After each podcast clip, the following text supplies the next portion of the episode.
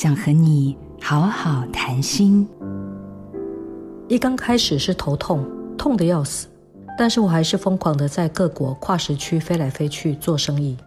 直到有一天，我视线里出现了一个黑点，我去挂眼科，眼科医生说你的眼睛没有问题，但是我怀疑你脑部有状况，先做电脑断层再说。后来我回家吃饭，急诊室就突然打电话来说，要我立刻去看报告。他们说我脑部长了一颗脑膜瘤，已经很大了，要立刻开刀。我请侄女查了一下 Google，脑膜瘤百分之九十七是良性的。好，那我就先安了自己的心，回家打包行李，自己办住院，然后把原本我要出差的行李直接拖到医院。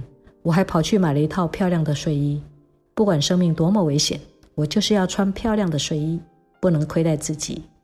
我自己跑去开刀，没有跟在海外出差的先生讲，因为我知道他心脏不强。听到之后一定马上腿软。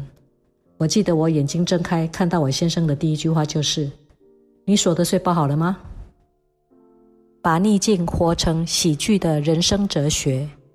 我是吴慧瑜。做自己的主人，找回你的心。印心电子真心祝福。好家庭联播网。中部地区，古典音乐台，FM 九七点七；北部地区，Bravo FM 九一点三。